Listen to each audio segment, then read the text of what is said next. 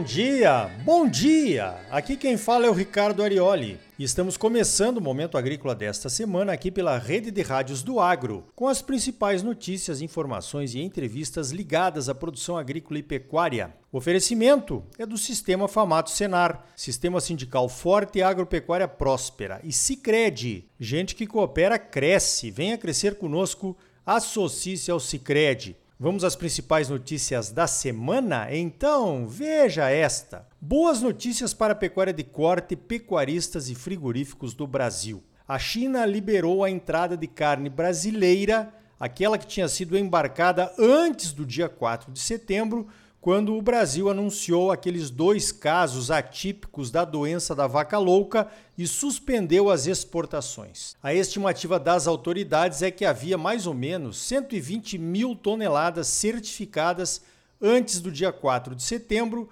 aguardando autorização para entrar nos portos chineses. O embargo chinês à nossa carne já dura quase três meses. Agora há uma expectativa para a liberação do restante da carne, que já foi enviada após o anúncio dos casos atípicos do mal da vaca louca. Fala-se que será liberada até o final de janeiro. Esta carne foi enviada porque já estava nos portos brasileiros pronta para o embarque. Aliás, mandar esta carne, na minha opinião, foi um erro, viu? Nós não deveríamos ter mandado a carne após o anúncio antes de ter certeza que os chineses iriam aceitá-la. Quando se trata de comércio internacional, é preciso tentar sempre ter o domínio da situação.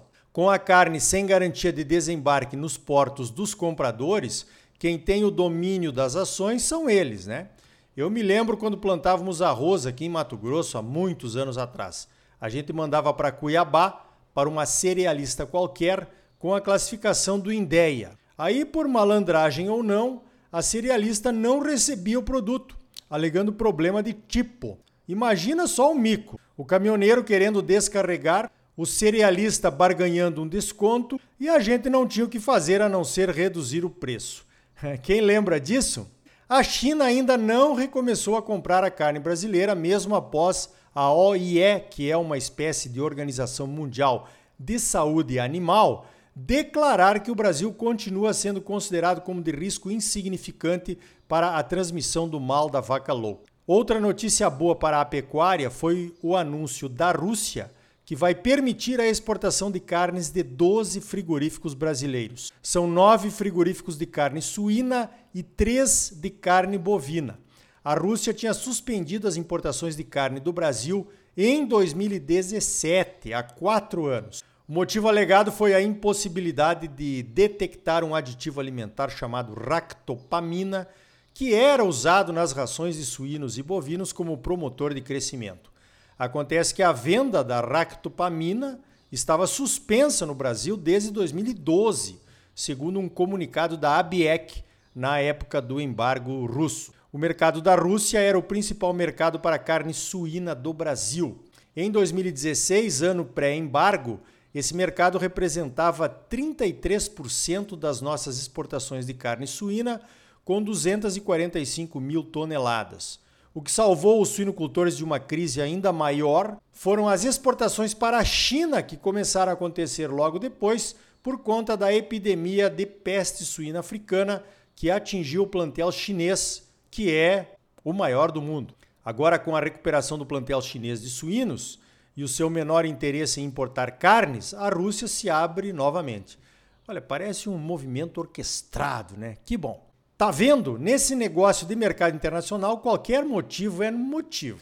Este anúncio da Rússia suspendendo o embargo acontece depois da visita da ministra Tereza Cristina.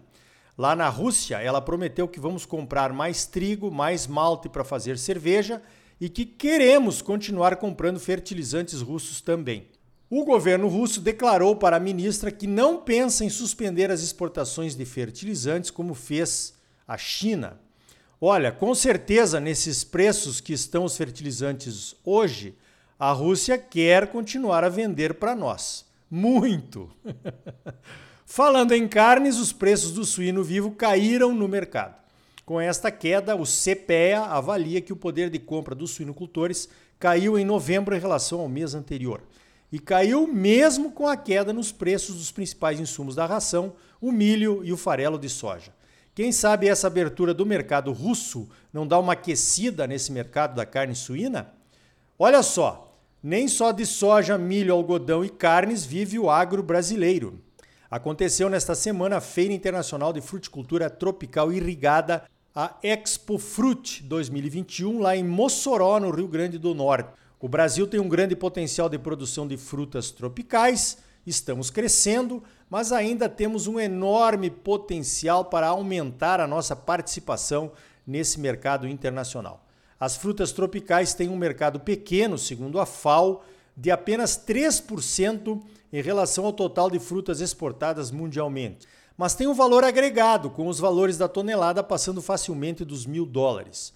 As frutas tropicais estão em terceiro lugar em preços internacionais, atrás apenas dos preços das bananas e das maçãs. As frutas tropicais podem ser uma ótima opção para produtores familiares, mas também para grandes plantações e produções, como já acontece lá no Nordeste brasileiro. De acordo com o relatório da FAO, que foi publicado agora em outubro, a América do Sul ocupa 20% do mercado de exportação de frutas tropicais, que foi de 9,6 bilhões de dólares em 2020. A América Central e o Caribe têm a maior fatia. Em toneladas, as frutas tropicais mais exportadas foram o abacaxi, os abacates, que eles chamam de avocado, e as mangas e goiabas. E um pouco de mamão papaya também. O abacate é a principal fruta tropical em termos de faturamento em dólares. No caso das mangas e goiabas, as exportações totais chegaram a 2 milhões e 200 mil toneladas em 2020. O Brasil exportou 250 mil toneladas, uns 12%. Os principais exportadores de mangas e goiabas são o México e a Tailândia. Nós estamos em terceiro lugar. No caso dos abacaxis, que tiveram um mercado exportador de 3 milhões e 100 mil toneladas, o Brasil nem aparece entre os principais exportadores mundiais. A mesma coisa para os abacates. Nós aparecemos de novo nas exportações de mamão papaya, estamos em terceiro lugar, com exportações de um pouco mais de 40 mil toneladas. O Brasil é um dos principais produtores mundiais de mamão papaya, mas nós temos um mercado interno forte e em crescimento. Por isso exportamos pouco. O México é o principal exportador mundial de papaya e, é claro, o mercado dos Estados Unidos favorece muito as exportações mexicanas pela proximidade. O papaya brasileiro vai para a Europa. Olha só, eu vejo uma ótima oportunidade para a produção de frutas tropicais aqui em Mato Grosso com certeza teremos um crescimento promissor nos próximos anos, ainda mais agora que o Senar entrou firme com a assistência técnica e gerencial para a fruticultura. Aqui em Tangará da Serra, onde eu moro, já temos dois grupos de produtores de abacaxi sendo atendidos pelo Senar. São 60 produtores no total. A assistência técnica e gerencial do Senar dura dois anos e é totalmente gratuita. E aí, vai uma frutinha tropical aí? Por que não? Mudamos de assunto? Então veja esta. O Senado aprovou nesta quinta-feira o programa de incentivo à navegação por cabotagem. Cabotagem é aquela navegação entre portos marítimos de um mesmo país. É aquela em que não se perde de vista a costa do país.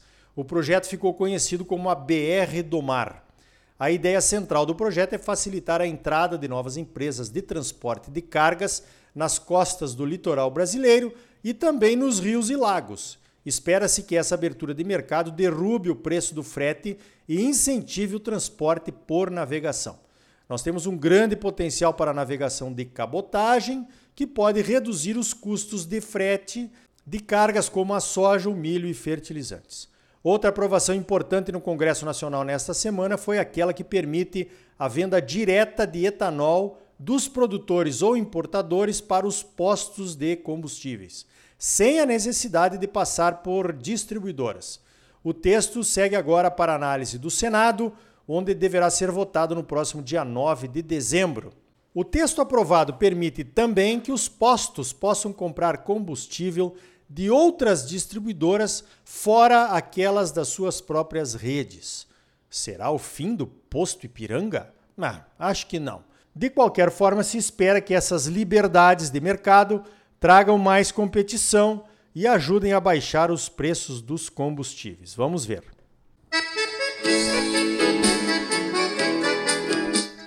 Então tá aí, notícias de decisões importantes e positivas para o cenário agropecuário do Brasil. No próximo bloco, conheça a parceria entre o Cicred e as agroligadas para uma pesquisa sobre a participação das mulheres no agro. Nosso entrevistado é o João Spentoff, presidente da Central Cicred Centro-Norte. É logo depois dos comerciais.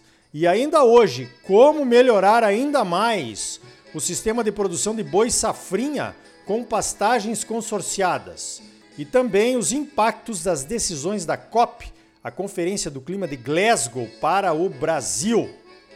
E aí, tá bom ou não tá? Fala sério, é claro que tá bom, porque você só merece o melhor. Então não saia daí, voltamos em seguida com mais momento agrícola para você, num oferecimento do Sistema Famato Senar, Sistema Sindical Forte e Agropecuária Próspera. E gente que coopera cresce. Venha crescer conosco. Associe-se ao Cicred. Voltamos já.